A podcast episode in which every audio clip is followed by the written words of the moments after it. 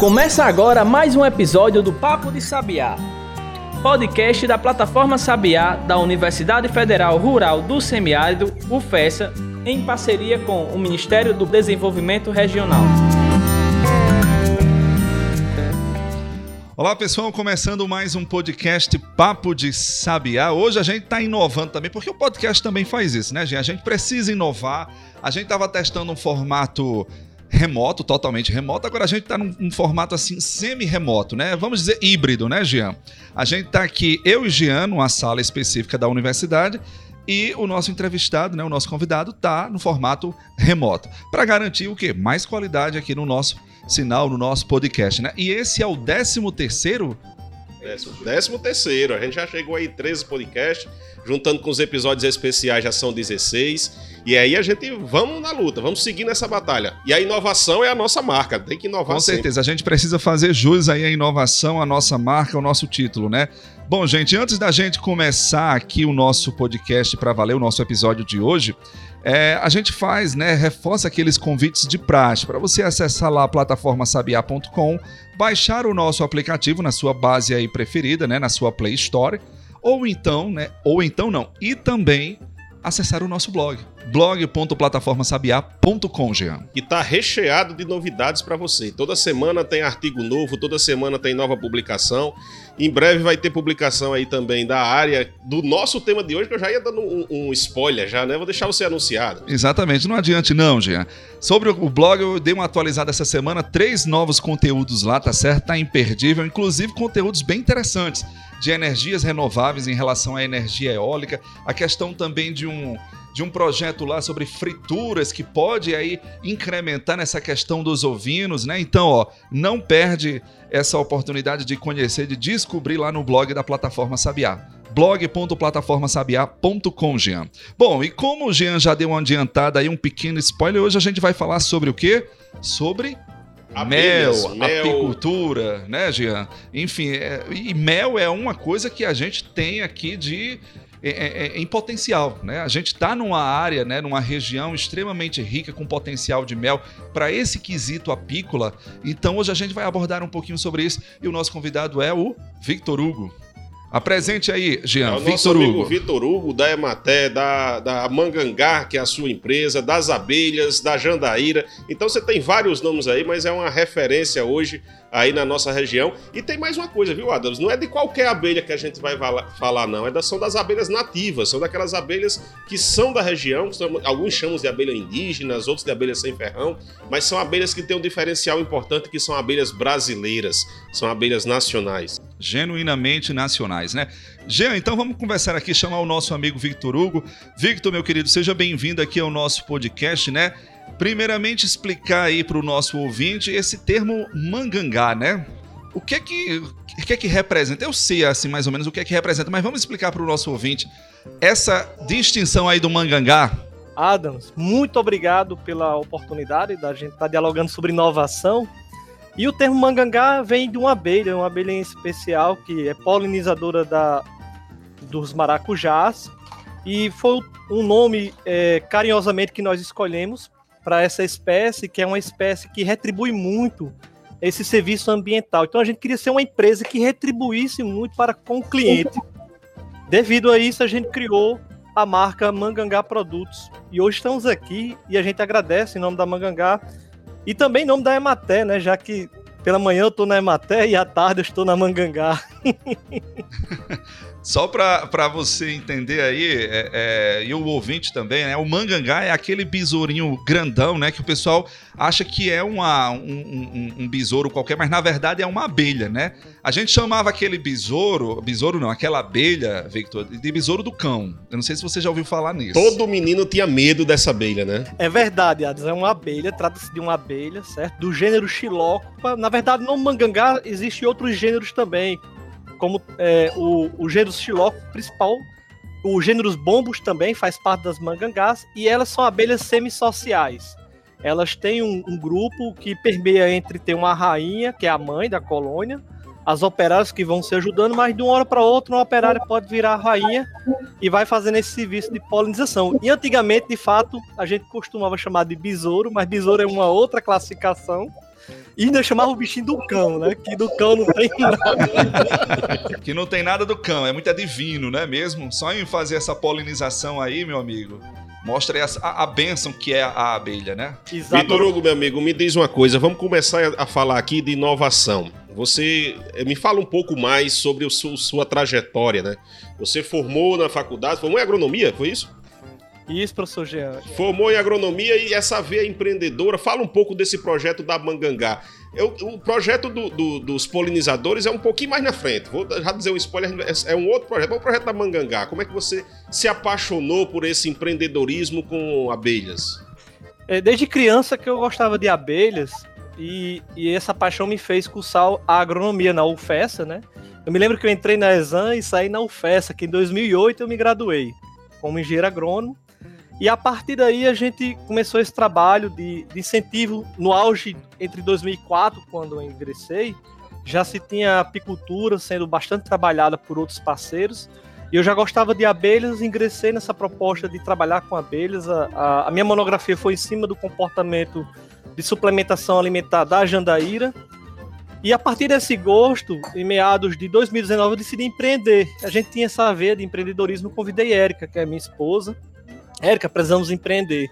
Eu acho que é hora de eu mostrar os 16 anos de experiência que a gente tem no manejo de abelhas, tanto da apicultura como da meliponicultura, e a gente transformar isso num serviço, um serviço digno para a população, e em contrapartida gerar renda, né? Gerar renda para o país, porque nós sabemos que o, o empreendedorismo é quem consegue é, trabalhar muito bem essa questão econômica do país. No, no momento como a gente está, um momento tão especial de introspecção, chamado de pandemia, mas a gente precisa, de algum modo, contribuir de, de, de maneira positiva para a sociedade. E aí foi esse convite aceito, e dois anos atrás a gente implementou a Mangangá Produtos. Beleza. É, Victor, a gente sabe das dificuldades da, do empreendedorismo, né? Aí, de, de você é, é, buscar, vamos dizer assim, ser o seu próprio patrão, né? Que é um dos, dos desafios que a gente vê é, é bem forte, né? É, como é que você enxerga essa questão do empreendedorismo, principalmente nesse seu setor, né? Que é um setor, vamos dizer assim, da, um setor primário, né, da nossa economia, um setor que cuida literalmente do campo, né? Como é que você observa todo esse contexto do empreendedorismo nesse ramo da apicultura? A, a, na verdade, eu gostaria de colocar que todo empreendedor brasileiro é um, é um valente. Ele, ele já se levanta com propósito. Isso é uma coisa que eu gostaria de destacar na veia do empreendedor. E, e, o empreendedorismo, ele, ele também é uma coisa nata que aos poucos ele pode ser lapidado. E aí é onde entra a questão dos parceiros. A universidade tem um papel importante nisso, principalmente nas incubadoras, professor Gianberg. O próprio Serviço Brasileiro, que é o SEBRAE, que trata muito bem essa questão do empreendedorismo. E aí, a partir daí, a gente percebe que, que na visão do país hoje, é, é importante destacar que a gente não pode desistir dos nossos sonhos. Eu sempre sonhei em, em criar abelha e, e sempre tive essa oportunidade de querer transmitir esse sonho para outras pessoas que têm também essa visão. E a partir daí foi que a gente decidiu empreender. E hoje a Mangangá tá, tá sempre atuando, tá, tá costurando as teias ou os favos de parcerias. Hoje a gente tem uma parceria muito boa com a universidade por meio do LISPOAR, que é um laboratório que o professor Gianberg ajuda a conduzir na universidade. Temos uma parceria muito boa, Adams, com o Sebrae. Atualmente a Mangangá ela está enquadrada no, no, no, ramo chamado empresas de impacto, de impacto social. E o impacto social é um, uma tecnologia nova dentro do empreendedorismo. E o Estado do Rio Grande do Norte, inclusive, já foi já tem uma lei já para ser sancionada sobre empresas de impacto sociais que são empresas que trazem valores para a sociedade e que estão comungando dentro dos 17 objetivos que a ONU coloca que são os objetivos de desenvolvimento sustentável. Perfeito, é, é, Vitor. Então, essa, esse, esse desafio de fazer o empreendedorismo com esse viés social, com esse viés ambiental, amplia ainda mais e aumenta aquela questão do propósito que você falou, né? Você já levanta, você já é uma coisa que você gosta de fazer, isso é o que acontece normalmente, e você transforma aquele, aquele gostar de fazer aquela atividade no negócio. E esse negócio, eu quero, queria que você falasse um pouco mais. O que é que você faz? Porque quando a gente pensa em abelhas, o que é que a população, a maioria. A gente está falando aqui no, no, no, no Papo de Sabiá, ele tem ouvintes no Brasil inteiro. Né? No mundo, né? Já. No mundo, ele é, sempre diz. Ele lembra Tá que é internacional. mundo, que tem gente fora do país escutando o nosso podcast. Como é que é esse desafio? Você é uma empresa que está localizada hoje no município de Mossoró, que fica no semiárido, interior do Rio Grande do Norte, mas que você tem, tem parceiros em várias regiões do país. Explica um pouquinho mais como é que funciona. Eu gostei quando você trocou a palavra teia pela palavra colmeia, né? Então você está formando é uma colônia, é uma família, não é uma só uma teia. É ainda mais forte do que isso. Exatamente, professor. Uma coisa bem interessante sua pergunta. A sua pergunta é algo que, que nos faz maturar a abelha, né? Empreender com a abelha, mas a abelha ferroa. Na verdade, a abelha, ela, ela não ferroa, né? A abelha, ela, ela tem uma magia muito importante, que é a magia de produzir alimentos para toda uma cadeia de, de, de animais. A floresta precisa das abelhas de uma maneira em geral. Os agroecossistemas precisam das abelhas de uma maneira em geral. Então, partindo desse princípio, ela passa a ser um elo de, de produção de alimento do ser humano. De cada 10 alimentos que nós produzimos, 7 passam pelas mãos ou pelas pernas das abelhas, né? pelas corbículas das abelhas, por meio da polinização. E aí, a partir disso, a gente começou a construir o que nós chamamos de, de colônia humana, que era a ideia de trabalhar as pessoas a receber uma colônia de abelha em casa e, e trabalhar de maneira nobre para que ela promovesse um, um ganho ambiental no entorno das suas casas, nos seus quintais e na sua lavoura. Por isso que nós criamos o termo de guardiões de polinizadores, que são pessoas que criam a abelha jandaíra, fornecida pela Mangangá, e a partir desse fornecimento se cria um vínculo, não é vender, é, é passar valores. Então, o iniciante ou uma pessoa que já cria colônia de abelha, ela pode entrar em contato com a empresa que nós damos todo o know-how para ela criar essa abelha em casa, tanto em apartamento como na zona urbana, e a partir disso ele criar esse vínculo como animal de estimação, e, a- e além de ter o vínculo de animal de estimação, ele está promovendo um ganho ambiental no seu entorno e está produzindo seu alimento. O mel de jandaíra ele consegue produzir, o próprio pão da abelha ele consegue produzir, e o própolis, que foi um produto que agora caiu aí na, na sociedade científica como uma, uma grande é, protetora contra o, o Covid-19. É a grande é, é, peça aí para aumentar a imunidade, o própolis, né? Bom, a gente está conversando com o, agrônomo, engenheiro agrônomo, não é isso? Victor Hugo, que está falando aqui sobre o seu empreendimento nessa área da, da apicultura, enfim, trazendo essas novidades em relação ao mundo das abelhas, principalmente as nativas. Vamos dar uma pausa aqui no nosso podcast, né? No nosso episódio. Se liga aí, daqui a pouco a gente volta. Pensou em vitrine tecnológica? Acesse plataformasabiá.com. Quer ficar por dentro de editais de inovação e empreendedorismo? É plataformasabiá.com. Agora, se você quer saber de cursos de capacitação, o endereço é plataformasabiá.com. Para o pesquisador, gestor e empreendedor moderno, o caminho é um só: plataformasabiá.com. Acesse agora mesmo e baixe o nosso aplicativo.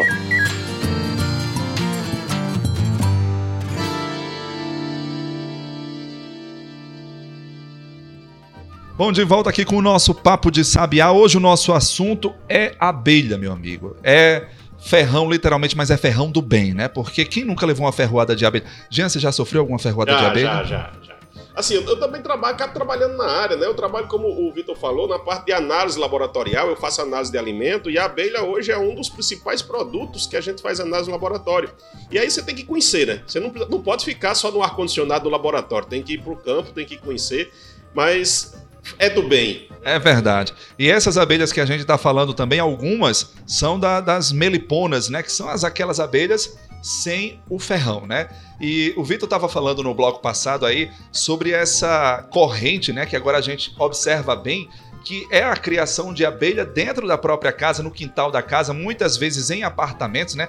Isso ganhou um destaque muito grande, Vitor, recentemente com a, a, cantora lá Ivete Sangalo. Eu não sei se você viu, mas ela, enfim, agora virou uma adepta também dessa parte aí de criar abelhas lá no, no- na sua casa, em Salvador. Enfim, ganhou também um destaque nesse sentido.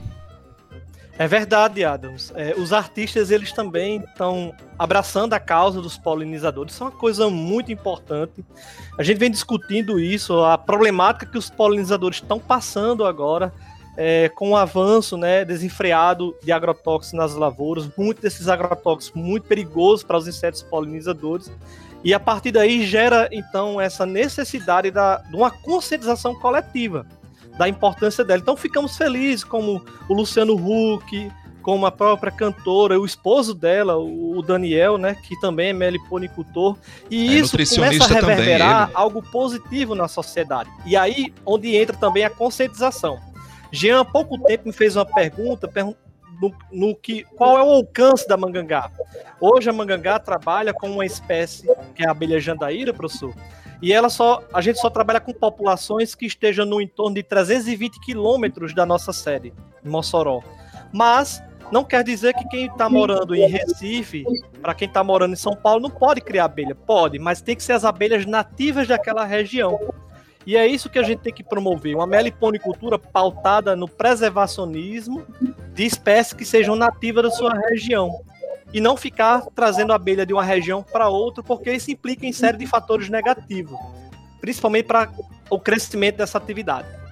E pelo princípio ambiental, né? A gente tem que educar as pessoas para evitar esse tipo de transporte que pode ser prejudicial para o meio ambiente e pode ser prejudicial para a abelha também. Então, cada região ela vai ter o seu grupo de abelhas, ela vai ter seu grupo de espécies que consegue trabalhar naquele local. A gente aqui no Nordeste, aqui no semiárido, aqui no, no semiárido potiguar, se adaptou muito bem, ou se adapta muito bem à jandaíra. Ela é uma espécie de origem daqui, que consegue ter essa boa produção, talvez uma das abelhas é, é, sem ferrão que tenha maior produção, né, em termos de mel, falando de mel especificamente, do produto mel, e também que tem essa adaptação muito, muito clássica. Era comum antigamente é, as pessoas darem de presente, ah, tem um amigo que mora em São Paulo, no Rio de Janeiro, então dá o presente dessa comédia, ou evitar isso, né, Vitor? Vai evitar que a gente tenha essa, esses problemas ambientais com essas abelhas. Isso, como nossa empresa tem essa pegada do impacto socioambiental, é muito importante a gente destacar que todo mundo pode criar abelhas e, e deve criar abelha, mas tem que ser abelhas nativas de sua região.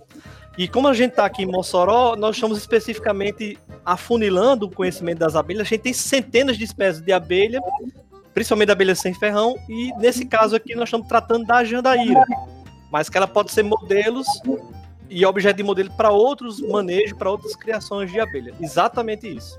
Já que você falou da jandaíra, Vitor, fala um pouco mais para o nosso público que não está aqui, que não conhece a abelha jandaíra. Quem está nos ouvindo, por exemplo, aí em Pernambuco, vai conhecer muito mais a Uruçu. Quem está lá no sul do país, lá no Paraná, a Jati, a Jataí, né, que vai ter com mais frequência. E quem é a nossa jandaíra? Fala um pouco mais aí sobre ela. A jandaíra... Eu, eu, vejo até que você muda o semblante quando a gente pergunta, fala da é. jandaíra, fica abre o sorriso. É, a jandaíra é uma espécie que antigamente suspeitava que era só nativa do bioma da Caatinga, mas recentemente foi constatado que ela pode estar em outros biomas no estado do, do Nordeste, né? No Maranhão ela está em Restinga, é, ela também acompanha um pouco do, do litoral. Então, uma espécie que tem a sua grande concentração na Caatinga, mas ela é nativa do nove estados do Nordeste.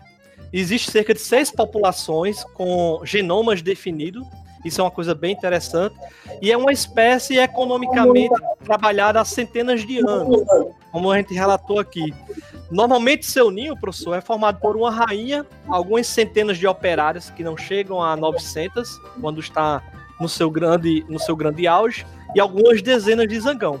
E uma vez por ano, o meliponicultor, que está se aproximando essa janela de colheita, que agora a partir do, do, mês de maio e se estende até agosto, uma vez por ano, a gente é gratificado por essa abelha, por um mel saboroso, que tem uma procura enorme pela população e que também é reconhecido pela gastronomia aí de grandes chefes. Eles estão procurando muito e utilizando o mel também como alimento e decorando também os seus pratos, adornando os seus pratos. Então essa abelha, ela é uma abelha tão importante que ela é uma abelha que é a base econômica do estado do Rio Grande do Norte. Por incrível que pareça, o projeto Rota do Mel, ela tem uma proposta de mostrar como é importante a cadeia produtiva da meliponicultura da abelha jandaíra no estado do Rio Grande do Norte. Então, a abelha que eu digo assim, se, se aproveita muita coisa. Você tira mel, você tira própolis dessa espécie, você tira gel próprios dessa espécie, e para cada produto que ela tem, existe um fim terapêutico ou alimentar que a sociedade pode fazer bom uso. A Rota do Mel é um projeto do Ministério do Desenvolvimento Regional que teve o apoio do, do SEBRAE e da Ematé inicialmente. Hoje a UFESA também está inserida nessa rota, ela faz parte desse projeto e ele tem essa finalidade né, de melhorar o conhecimento, de ampliar a divulgação, de melhorar essa comercialização dos produtos. E aí tem uma particularidade porque a Rota do Mel ela tem o país inteiro, mas o único estado que a Rota do Mel é com abelha sem ferrão, é com, mais especificamente com a jandaíra, é o estado do Rio Grande do Norte. Né? Então tem esse diferencial importante e já tem alguns avanços que a gente vem conseguindo graças ao projeto Rota do Mel aí do Ministério do Desenvolvimento regional. E aí eu quero aproveitar essa deixa para fazer uma outra pergunta. Quero falar agora não com o Vitor criador, não com o Vitor é, é, empreendedor, mas com o extensionista. Isso é, é, você tem muitas facetas, a gente acaba explorando vários lados. Como é que está no campo? Como é que está a vida de quem cria abelha? Hoje, qual é a situação do meliponicultor? As pessoas vivem da criação de abelha? Ou essa atividade ela tem um papel importante na renda, mas ainda não é a atividade principal. Qual é o perfil de quem cria, as, cria abelhas hoje no campo aqui no estado do Rio Grande do Norte? O perfil do criador de abelha da zona rural no estado do Rio Grande do Norte é um perfil de renda complementar. Ele tem a abelha por vários motivos. Um dos motivos são heranças, que era uma coisa do avô que passou para o pai e que hoje está com ele. E graças a essa atuação, né, aí eu também gostaria de, de enfatizar aqui a importância da, da organização social. E por isso que há, há, pouco mais de cinco anos a gente constituiu uma associação. E junto dessa associação que é a MEP, a Associação de Meliponicultores e Meliponicultoras Potiguar, tanto a Emater como a UFESA, como a MEP e o SEBRAE trabalhou antes do momento da pandemia maciçamente o estado do Rio Grande do Norte para promover essa atividade e ajudar o homem e a mulher campesina a ter essa atividade também como complemento de renda ainda não é a atividade principal, mas ela é uma atividade que ajuda o meio ambiente e que ajuda a comprometer, a complementar, comprometer não, a complementar a renda do homem e da mulher do campo. E certamente, com o avanço dessa legislação, a gente vai ter muitos frutos positivos, porque a gente vai ter condições de, de elaborar um, um produto com uma nova roupagem que traz esse sentido desse, desse, dessa produção oriundo da agricultura familiar, oriundo do meliponicultor, de modo que venha melhorar o valor que aquele produto tem, que é o mel da jandaíra. Acesse plataformasabiá.com e baixe nosso aplicativo. Então, voltando aqui no programa, Vitor, eu já quero perguntar uma outra faceta de Vitor. Né? Vitor, já, já falei com o extensionista, já falei com o empreendedor, o criador, e agora com o pesquisador. Você trabalhou, você fez o seu mestrado trabalhando com essas abelhas e observou algumas coisas interessantes, né? Eu acho que talvez isso tenha chamado um pouco a sua atenção para esse empreendedorismo urbano, para essa criação urbana das abelhas sem ferrão. É, é, realmente uma abelha que pode ser criada na cidade? O que, é que você observou nas suas pesquisas? Professor, uma pergunta muito bonita essa sua, porque a gente quebra paradigmas com uma pergunta como essa. Eu me lembro que em 2018 a gente fez um, um trabalho de especialização na parte de geoprocessamento, aí também na UFES, isso é importante, né? A, a importância que a gente tem dessa universidade rural do nosso semiárido federal, né? É, e nós comprovamos o seguinte, que a zona urbana de Mossoró, ela aglomera uma grande quantidade de criadores. É uma coisa incrível. O, Mossoró tem 30 bairros aproximadamente, e todos os 30 bairros têm um criador de abelha. E, e uma coisa que é um legado que o pároco, Padre Humberto Bruni, trouxe para Mossoró, esse amor pelas abelhas. Talvez Mossoró um dia seja reconhecida como a Roma da meliponicultura, ou quem sabe como a Meca da meliponicultura, porque os melhores centros de estudo dessa abelha está em Mossoró. E a maior quantidade per capita de criadores está em Mossoró. E isso só foi avaliado a zona urbana. Você imagine como é a zona rural. Então veja como é interessante esses estudos para a ciência, né? Pra... E isso traz um impacto positivo, porque a sociedade tem que entender que no, nos períodos que tem controle de arbovirose por meio de, de venenos ou outra metodologia, os criadores precisam ser consultados, porque o veneno que mata a muriçoca é o mesmo veneno que pode matar a abelha. Então isso, isso foi um divisor de águas, porque quantificamos os criadores, sabemos onde os criadores estão, e agora todo o manejo de controle de arbovirose ele também é integrado.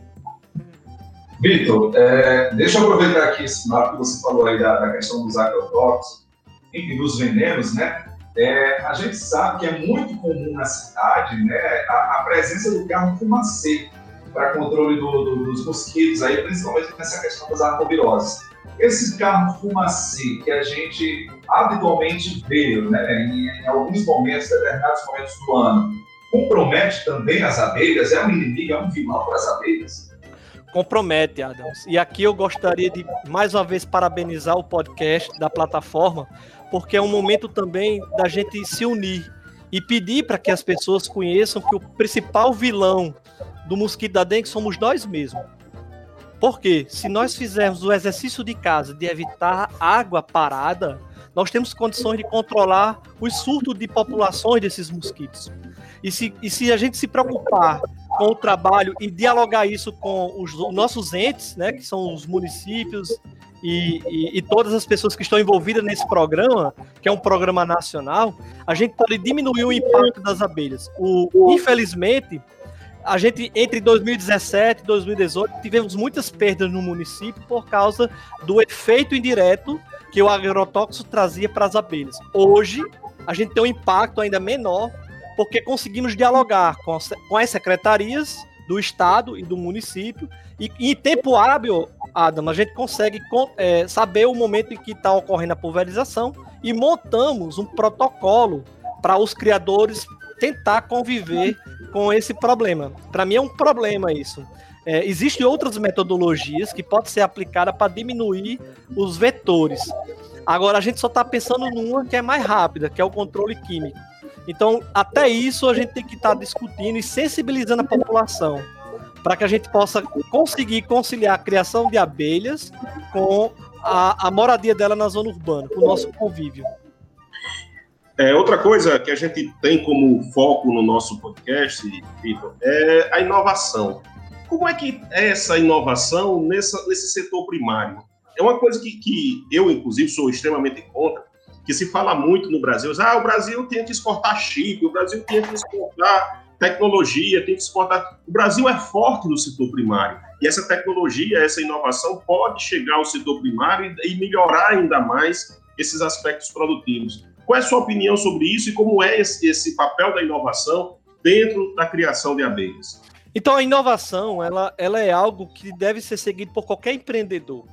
A gente não pode ficar um passo atrás, porque a cada dia é lançado algo novo dentro dos nossos processos, ou uma nova ferramenta, ou uma nova metodologia.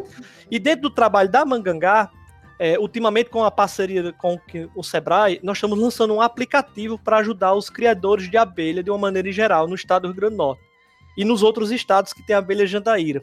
Esse aplicativo é um aplicativo de manejo específico para a espécie porque a gente precisa preservar essa espécie. Mas preserva-se quando a gente tem conhecimento que está trabalhando no manejo. Então, a função desse aplicativo é diariamente colocar orientações para esses criadores e, e, entregar a esses criadores um, um relatório do manejo que ele está executando. E isso é também uma proposta de inovação. No mundo de hoje, a gente precisa estar acompanhando isso para que a gente possa melhorar a preservação das espécies. Perfeito, Vitor. É, me diz uma coisa. A gente já está caminhando para o finalzinho, a conversa boa passa rápido, né? Já estamos chegando aqui no nosso tempo. Hoje a gente teve um programa, um, um, episódio, né, bastante rico aí, falando de muita informação nova, muita, muita informação importante para o nosso público. Eu quero agradecer também, Vitor. Vitor, eu queria que você deixasse aí a mensagem final. Como é que o pessoal faz para chegar aí na Mangangá? Como é que ele faz para acessar esse, esse, esse seu, na hora do seu adeus aí? Lembra de falar aí para o pessoal chegar até você. Nós, nós da Mangangá que agradecemos essa oportunidade, Adams e professor Jeanberg. É, a Mangangá ela tem um site, né, www.mangangaprodutos.com.br. Temos um blog que é, que é algo muito importante hoje para trocar ideias. Tem um Instagram, né, quem quiser seguir O nosso Instagram tá lá, arroba Produtos. E também temos nosso saque, né? Que é o 99806 0783. 84, né? O DDD. E o DDD 84. Muito bem. Estamos à disposição quando precisar de bater um papo com as meninas aladas. Pode contar com o nosso apoio. com certeza, gente. Obrigado, viu, gente? E não esquece lá de acompanhar o nosso conteúdo. É, acompanhe os outros podcasts lá do, do Papo de Sabiá, na sua plataforma de áudio preferida. Tem também o nosso conteúdo lá no blog, blog.plataformasabiá.com e nas redes sociais lá no Instagram. Segue a gente. Grande abraço, obrigado. Até o nosso próximo episódio. Tchau. Você ouviu Papo de Sabiá, podcast da plataforma e do Instituto Sabiá da Universidade Federal Rural do Semiárido em parceria com o Ministério do Desenvolvimento Regional. Contribuíram para este podcast Diego Farias na edição de áudio, Canário Comunicação na produção e na postagem do episódio. Siga o nosso conteúdo nas redes arroba Plataforma Sabiá.